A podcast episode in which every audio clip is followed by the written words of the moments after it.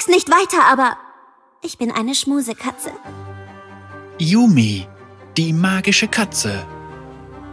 Yumi ist eine magische Katze aus Bändel und war einst die Vertraute einer Jordelzauberin namens Nora. Als ihr Frauchen unter mysteriösen Umständen verschwand, wurde Yumi zur Hüterin von Noras lebendigem Buch der Schwellen und reist nun auf der Suche nach ihr durch die Portale auf seinen Seiten.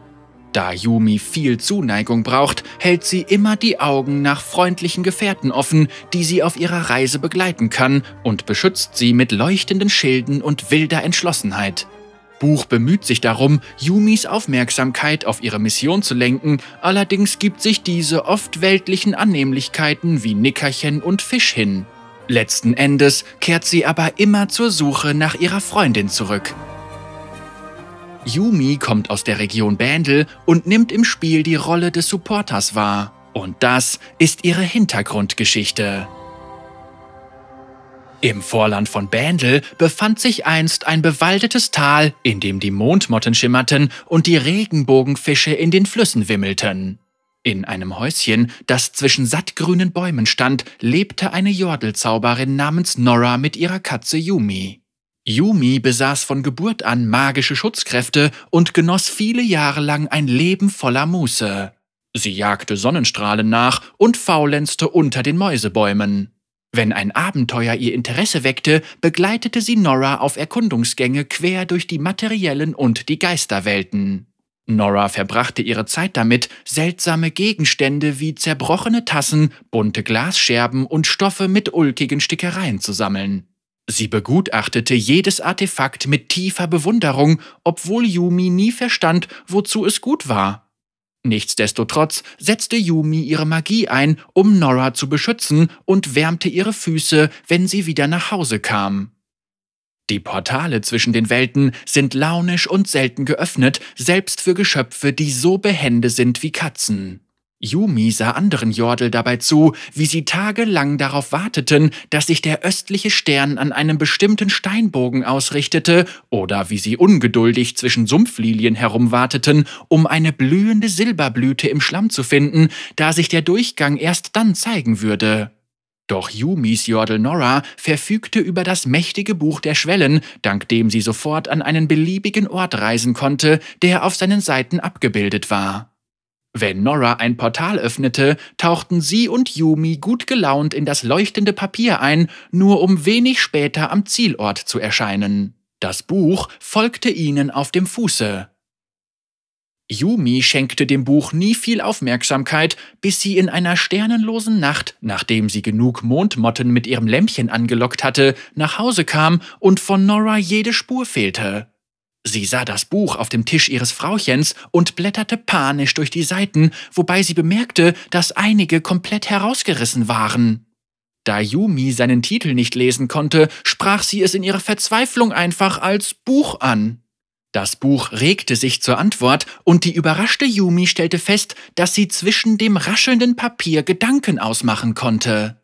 Obwohl es keine Stimme hatte, konnte das Buch klar und verständlich kommunizieren. Yumi erfuhr, dass Nora an einen so gefährlichen Ort gereist war, dass sie das Portal auf ihrem Weg dorthin vernichtet hatte. Yumi wusste, dass sie Nora retten musste und wandte sich hilfesuchend an Buch. Jede seiner Tausenden von Seiten führte entlang der magischen Linien, die durch die materiellen und die Geisterwelten verliefen, an einen anderen Ort. Die Seite, die Nora verwendet hatte, war verloren, doch Buch könnte sie vielleicht in ihre Nähe bringen. Yumi und Buch würden alle möglichen Schwellen auskundschaften müssen.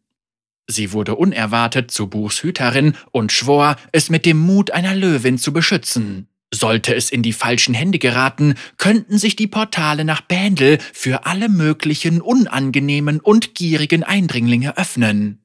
Yumi und Buch machten sich auf ihre beschwerliche Reise, die sie durch gefährliche und unbekannte Länder führte. Yumi versuchte, Noras Spur im Wind zu wittern, doch ohne Erfolg. Während Yumi manchmal eine Pause einlegte, um eine Maus zu jagen oder mit einer Mütze voll Schlaf wieder zu Kräften zu kommen, war Buch frustrierend vorsichtig, missmutig aufgrund von verlorener Zeit und beunruhigte sich über mögliche Bedrohungen.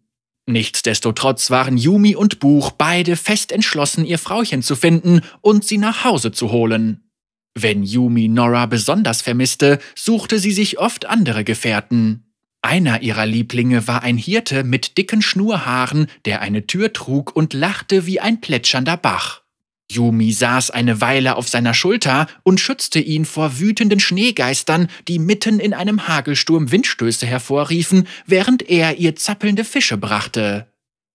Irgendwann stieg Yumi endlich der Geruch ihres Frauchens in einer riesigen schurimanischen Ruine wieder in die Nase. Sie buddelte tief im Sand und legte eine blaue Tonscherbe frei, die einer von Noras Teekannen ähnelte. Bevor sie die Gelegenheit hatte, weiterzugraben, tauchte eine wilde Bestie aus dem Sand auf und Yumi und Buch konnten nur knapp entkommen. Sie wollte sich das unausweichliche Chaos kaum vorstellen, sollte eine solche Kreatur ihre Klauen in Buchs Seite schlagen. Obwohl sie ungewöhnliche Gefährten sind, haben Yumi und Buch schnell Freundschaft geschlossen, da beiden Nora sehr am Herzen liegt. Yumi sucht weiterhin überall nach Spuren ihres Frauchens, damit sie eines Tages wieder an Noras Seite in der Sonne schlummern kann. Und während Yumi zusammen mit Buch weiter nach Nora sucht, kannst du dir in der Zwischenzeit weitere tolle Geschichten anhören.